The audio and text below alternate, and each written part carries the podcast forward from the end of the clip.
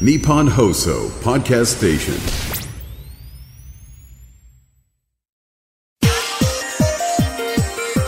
どんな人でも恐竜掘ってればあの腕太くなると思うどんな人えなるあ、今そういえばゴジラマイナスワンって当然ご覧になりましたかああもちろん初日に見ましたあ、やっぱり。あヤンガードリアス寒冷期っていうのがその頃起こっていて結構北米で大型のあの哺乳類とかが絶滅してるんですね科学のラジオラジオサイエンティ科学のラジオ。これは、日本放送アナウンサー、聞きたがり吉田久典が、国立科学博物館認定サイエンスコミュニケーターで、大学講師をしながら芸人をやっている、不可思議変態人間、黒ラブ教授とともに、様々な科学、サイエンスを、根掘り葉掘りと聞いていく番組である。科学のラジオ。アラジオサイエンティア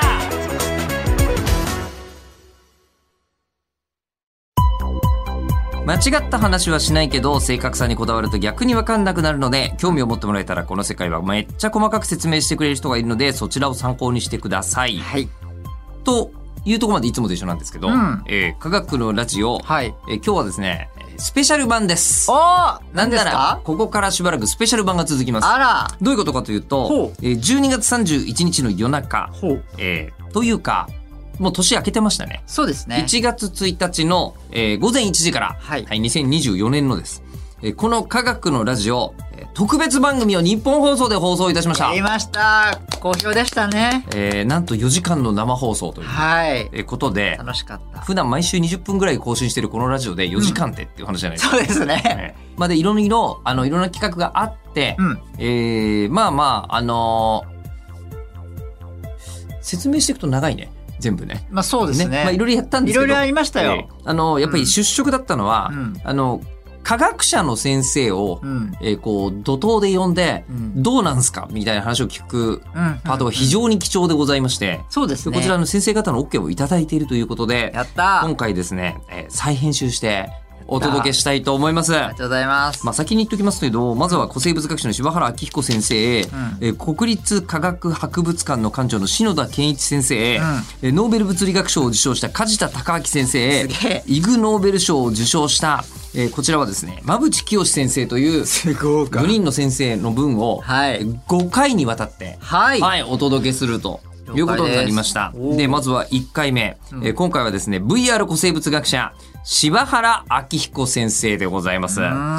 ん。では、えーもう本当にエンタメ性高いですよね。そうですね。柴原先生はねすごかった。はい、お聞きいただきましょう。どうぞこの時間のスペシャルゲスト、柴原明彦先生です。よろしくお願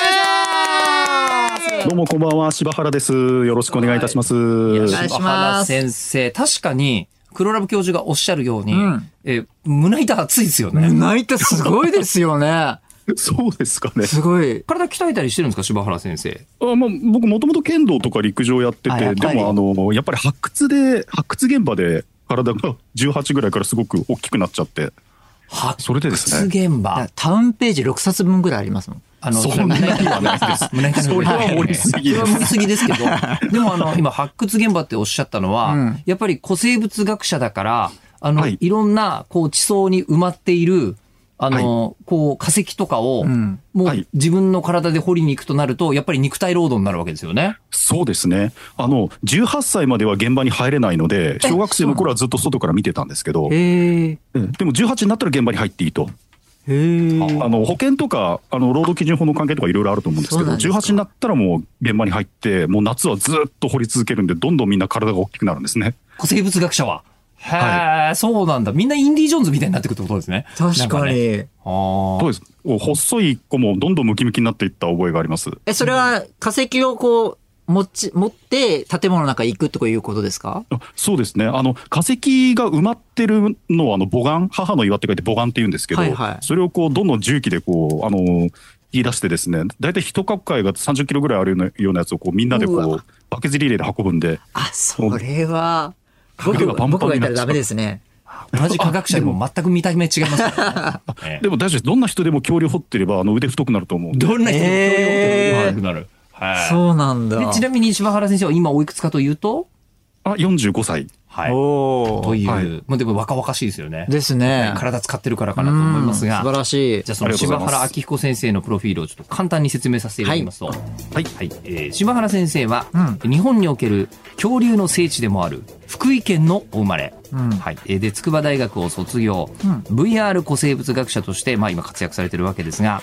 えー産総研初ベンチャー、えー地球技研の所長でもあり、うんえー恐竜学研究所で有名な福井県立大学の客員教授も務められてすごい。いらっしゃるという方なんですけど、まず三総研って、はいはいはいあの、黒ラ教授に一言説明してもらうと、でかい国の研究機関の一つですね。でもすっごいいろんな研究をはい深めていて、そう大発見とかいっぱいしている人たちってことそうですね。。ニムス利権三層圏ほうそのうちの一つですね。ニムス利権、その辺の話は、ポッドキャストでしましたね。そう。確かにね。そうですよ。三総研はまだやってない。いや、やって、やってます。あやったかてますはいやそってますれもやっていただきましたよね。はいはい。じゃあそれも全部、やって、その時に出てきたんですよね。柴原先生の話も。あ、そうですね。そうそうそう。あのプロジェクションマッピングの、そうね、です日本列島の僕が作ったやつとかそうそうそうそうも出たと思んですけどあの一番最初の綺麗な僕僕と僕のチームが作ったやつ。はいですよね。そうそうそうそう。で柴原先生と、んあの、なんかすごい、あの、おかげさまで仲良くしていただいてるんですけど、んあお世話になっておりますこちらこそありがとうございます。なんでかというと、柴原先生、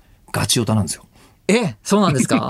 え どういう。もうい、もう行きます、そ こ。え。そこから。なぜかというと、はいはいえっと、もともと、なんか先に好きだったのは先生、化石とかなんですよね。でも、まあ、化石とアニメと特撮、大体同時ぐらいですよね。あ、同時ぐらい。いや、なんかすごすぎて、化石。ええあの、こう、なんですか、例えば、えっと、あ、今そういえばゴジラマイナスワンって当然ご覧になりましたかあもちろん初日に見ました。あ、やっぱり。僕も見た。あ、見ました。はい、あやっぱり、その映画に映ってることは、うん全部、えー真実だと。ドキュメンタリーフィルムだと、うん。えー先生は解釈してう、んうんうん。はい、だとすると、うんこういうことがバックにあったはずだっていうのを、ん全部裏付けるっていう知的 なエンターテインメントをおー。やってらっしゃったりとかするわけですよ。ありがとうございます。えっと、し第1回のゴジラだと、ゴジラはどこから上陸したことになったんでしたっけえっと、あの、東京湾から上陸するんですけど、はいうんそもそもなんでゴジラってこう、まあ、今はちょっと例外もありますけど、なんで毎年日本にばっかり来るのかとか、あ、確かに。の、はい、あの、スーパーヒーロー、スーパー戦隊でもなんでこう、世界征服だって言っときながら、あの、毎年日本を狙うのかっていうのを、ちょっと真面目に地学的に、あの、ちゃんと地形図とか地質を使いながあーらなる解ほど説するっていう本を出して ます。はあのじゃあ一言で説明するの難しいかもしれないんですけど、い。ゴジラはなぜ日本を襲うんですか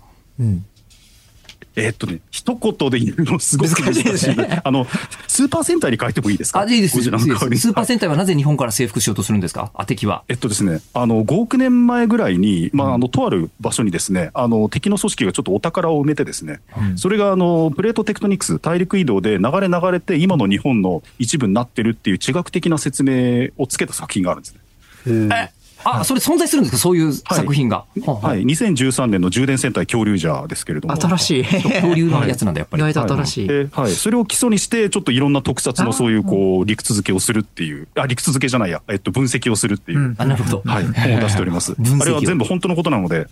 ああ、あこういあ、うすげえ。でもあこでれも撮影の都合とかそういうことじゃなくて。撮影の仕事とかじゃないんですね。 採石場で戦ってるのはそのためじゃないんでなするほどなるね。ほどねああれもそう、なんで変身あの水変身前は水道橋にいたのが、変身すると栃木の山奥に飛ぶのかっていうのも、結構意外と真面目にあの地形断面図をか書いてですね、分析すると、ちゃんと理由が見えてくるんですよ。えっと、どう、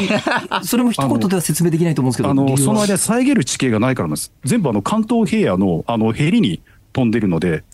あのワープするにしても、何かこう、あの例えばその、なんですか、メガレンジャーみたいに、あので情報に分解してこう、電波で飛んでいくにしても、あのなんていうんですか、あの遮るものはない方がいいので。ああ、ー電波が遮蔽物があるから、関東平野の端っこまでしか行けないんだ。逆に考えると。おーで FM ラジオみたい。うん。はい、そうだねまさに一緒です。うんあと、栃木のあそこの地形っていうのは、ちょうどあのすり鉢状になってるので、あのこう敵を爆発で攻撃したときにです、ね、なかなかこうダメージが外に漏れないっていう、あのそういう地形的な分析もしてます。すごいな。地形的な分析か。新しいはいな。でもやっぱり化石を掘るには地形ってすやっぱそごくうで大す切よっねていうことなんだと思うんですけど、あーただそうだここまでのところうがん柴原先生のエンターテインメント性じゃないですか。すいません、まあちなみ頭にからねこんな話だっいたや、。全然。先生が、あの、こう、コミケで自分で作った作品売ってた話とかむちゃくちゃ面白いんで、ええその辺はコミケじゃないですそかの 辺はね、また別のね、コミケ起でいい業です家の人を相手にしたポッドキャストで、実は話してもらったりとかしてるんですそうなんでですね。ありがとうございました。あの、その、柴原先生のその回は、科学のラジオではないんで、そこは間違いないでほしいのですが。でも聞きたいですね。はい。えーそれ千葉幸太郎さんって人と一緒にやってるポッドキャストですけどはいへええ。ーで、今日はん、割とシンプルにあんまり聞いたことなかったのが、はい柴原先生の研究って何やってるんだろうっていうのを、僕も話が面白すぎてあんまり聞いてないんです。なるほど、なるほど。他の聞きたいですね。えーそもそもの先生の本業というか、うんはいメインの研究ってのはどういうことなんですか一応研究者としてやらせてもらってるのは2つあって、んまず1つがあの微生物の化石を、まあ、統計的に解析して大体ここ数万年間の地球の環境って例えばあったかかったのか冷たかったのかなるほどそれをどういうふうに繰り返してるのかっていうのを細かく分析するっていうのが1つ目のテーマです。へえ。あれ、なんか、黒ラブ教授に、ポッドキャストで教えてもらった話の中にあり、ました地っけ球上の生物って、はいなんかもう何回も大絶滅してる。ああ、はいはいはいはい。何回ぐらい絶滅してるの6回とかでしたっけ今、柴原先生がうなずいてますけど。ああのえっと、5回で、今が6回目ではないかというふうにえ、言われてえま、す。え、え、今ってそうあの絶滅しかけてるってことなんですかはい、えそうなのそうそうそうえそう。うん。で実はですねもっとその細かい絶滅も合わせるともっともっとあの実はたくさんあって例えば1万2000年ぐらい前の割と地学的には最近の時代にも結構大きめの絶滅があったっていうことが分かってるんですけれども ?1 万2000万年前っていうと。 1万2000年前だから2000もう縄文人がいる頃なんですね。うんえー人類が日本にたどり着いた後にも、うん地球上の生物はだいぶ絶滅のフェーズまで行ったっていう。すごいですね。ヤンガードリアス寒冷期っていうのがその頃起こっていて結構北米で大型のあの哺乳類とかが絶滅してるんですね。へーへえ。でも、そんなこと言っても、うん我々は普通に生き、ね、街で生きていると、確かに。生物が絶滅してる実感なんてどこにもないわけですよ。まあ確かにそうですね。科学でものを見ると、うんそういうでっかいことに気づくわけですね。うーん。はあ。え、じゃあまあその地球環境の変化と、まあその生物の関係みたいなことは先生調べてる。まず一つ目ですよね。はい、じゃあもう一個ってどんなでもう一つは例えばそういうふうに地球がどういうふうに変化してきたのっていうのをまさにあのこの間黒ラブ黒ラブ教授がご紹介くださったあのプロジェクションマッピングと、あの 3D モデルあの VR とか、あのそういうものを使って表現するっていうそこで僕は2つほど特許を取っていてえそれもあの研究の一環としてやらせていただいてます。そうなんですね。はいそっか。じゃあまず、んえっと、第一の興味として、うん先生は昔の生物とか地球環境がどうなってたかを自分で知るわけじゃないですか。うん、微生物を使って。で、うん自分で知った後に、うんみんなにも分かってもらうためにはっていう時に、すごい。今までの学者さんだったら、ほ本書いたりとか、うん。まあまあそういうことでうん人に伝えてたのをん、柴原先生は今の時代だから、プロジェクションマッピングとか、VR だったらみんなにもっと実感を持って伝わるんじゃないかと。はいすごおい。もろサイエンスコミュニケーショそのンために地球です技ね研っていうベンチャーを作ったんですね。まさにそうです。サイエンスコミュニケーションのためのベンチャーを、あの、僕の、あの、地球技研の副代表で大道寺さんという方がいらっしゃるんですけど、その方はもう模型のプロ中のプロで、その方が作った模型にプロジェクションマッピングしたりとか、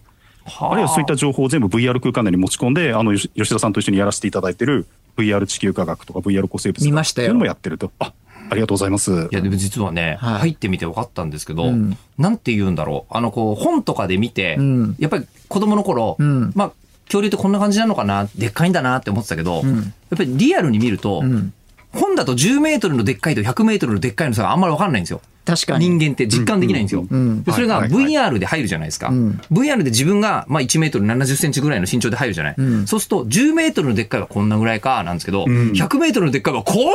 ってなるのよ。やっぱすごいですよね。そいうやもうほ本当におっしゃる通りで、すべてはスケール感だと思うんですよね、何億年前とか何万年前とか、何メートルのかって、ちょっとなかなか想像しづらいところがあるので、そこをどう直感的に使えるか伝えるかっていうのもあの研究の一環にして ます。なんかばあちゃんのアンモナイトのでかいのは、ななんかトイレみたいって言われてないですか汗でした。そうそうそうそう、あの見込み VR であのあトイレみたいにそうそうそうそ言うっていただいそうなんですよレギュラた、ーあれ番組もね非常に嬉しい感想で、あそういうふうに見えるのかっていうの、僕ら、すごく重要な情報なんですよね、博物館を管理するものとあしてんなでかいのいらいるんですかあのアンモナイトでもあ。あさすがにあれはあのあでっかくやっぱそうですよあねの。そうですねええ、何倍かにでっかくして、あれはあのアンモナイトの表面の模様を見ていただきたかったんですね。ああ、なるほど。あの大きさじゃないと。と見えない構造があるので。ああ、そういうことなんですね。はい。これね、やっぱり抜群に面白くて、うんで最近だと AR って言って、うんそのヘッドセット被んなくても、ああの世の中の街の風景とかをスマホでこう、まあカメラで撮るじゃないやってますよ今ロ、ロストプラネットだっけあ、ロストアニマルプラネットをプレイしていただいてます。はい、今、今あもうアプリで、ありがとうございますさっきもと飛びました。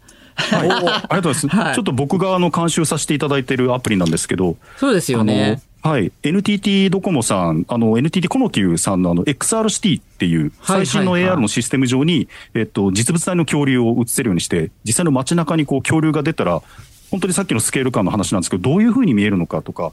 あの恐竜と一緒に恐竜が今蘇って我々と暮らしたらどういうふうなリアクションをみんなするのかなっていうのをちょっとリアルタイムに今あのー知れるようにしていますなる。ほど。そういう趣旨のもと、ある、ポケモン、あ、ポケモン GO みたいな感じのあれですよね。そうですね。もう本当に街を歩きながら恐竜を実感していただくという。そう、すごいんですよ、これ。ロスこトれでアニマルプラネット。そ略してロスアニう、。そロう、スアニー。あーはい。日本にテストとかなんか、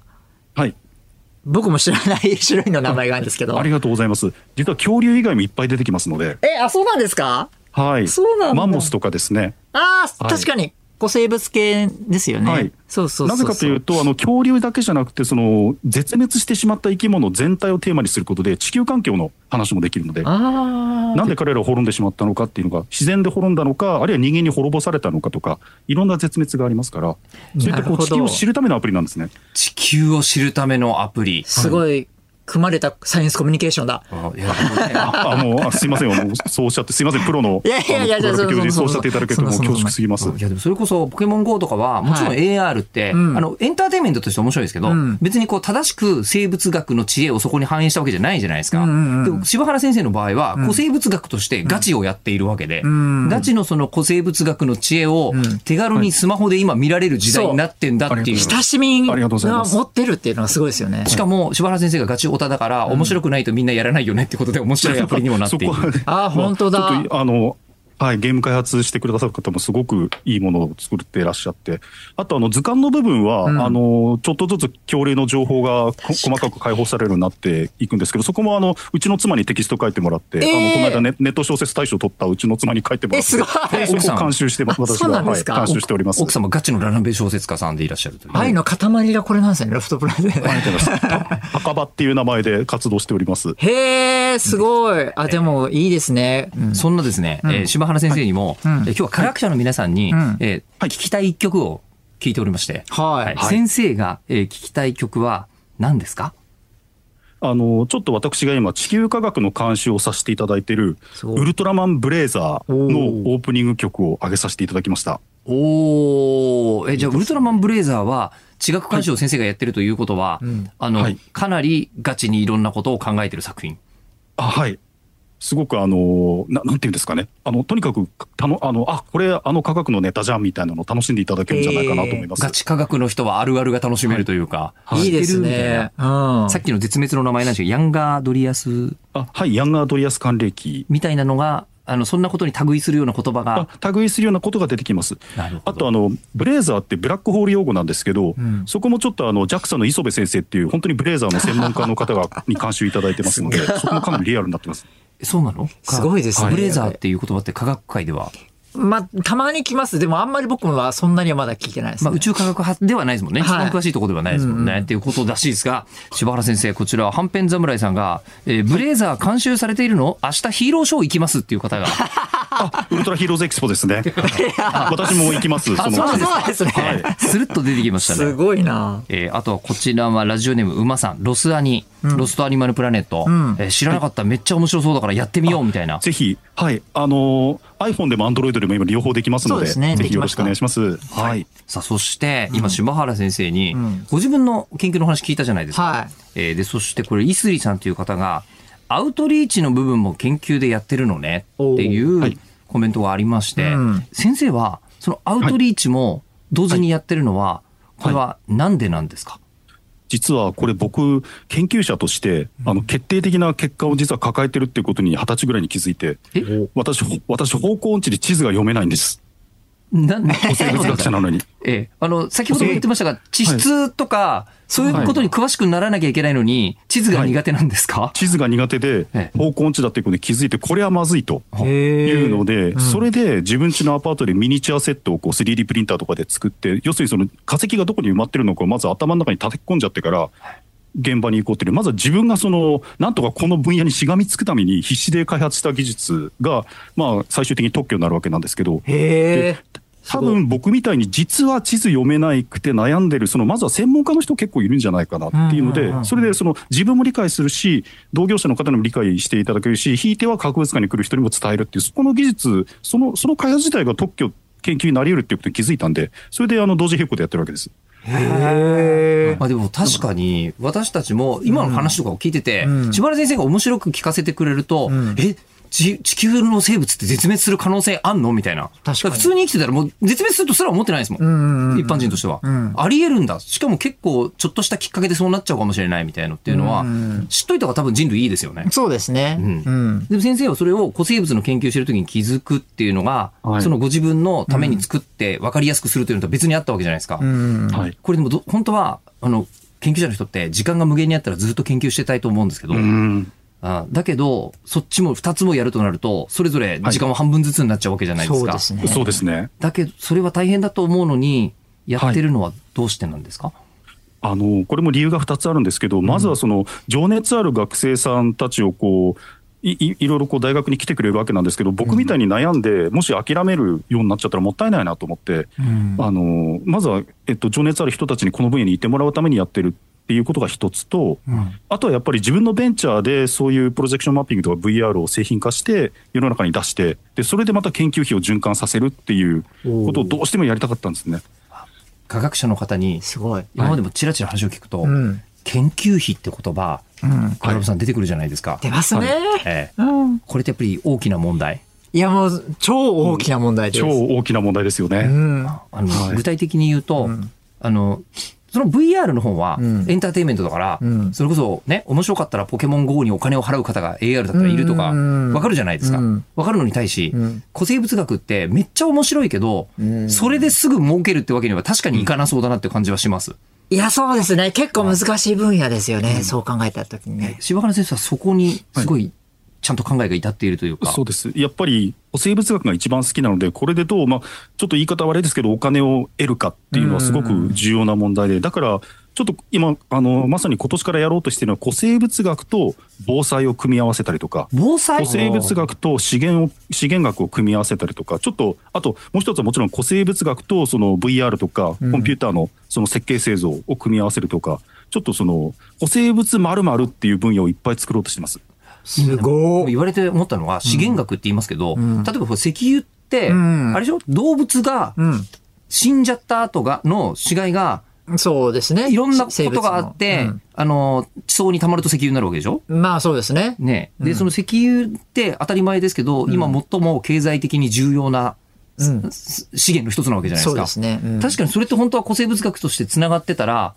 いろんな人たちのためになるのかもしれないのに、あんまりなんか聞いたことないですよね。オイルマネーの、あの、こう、根本を古生物学者が握っているみたいな。まあ確か、まあ本来は繋がってるんですけどね。確か。そうですね、原理的にもつながってますし、まあ、ちょっとこれ、いろんなパターンがあるんですけど、あのいろんな化石をマーカーにして石油を探すっていう人も中東にはいるので、あの決して夢物語ではなくて、ちょっとこの辺話すと長くなっちゃうんですけど、 はいいろいろつながり方はあると思います。指標があるんですよね。その生物によって。そうなんです。あ指標をね、はい入れるはいそれがサインになってるっていう意味のそうそうそう指標そをねう。はあそうなんです年代になったりとか、分かったりとか。 はあさすが、さすがですね。いやいやいや、全然全然。いやでもそれをはい柴原先生は、うんえっ、と、今の研究だけやってるのと同じぐらい、研究プラス何かっていうことが、この時代重要なんだっていうふうに。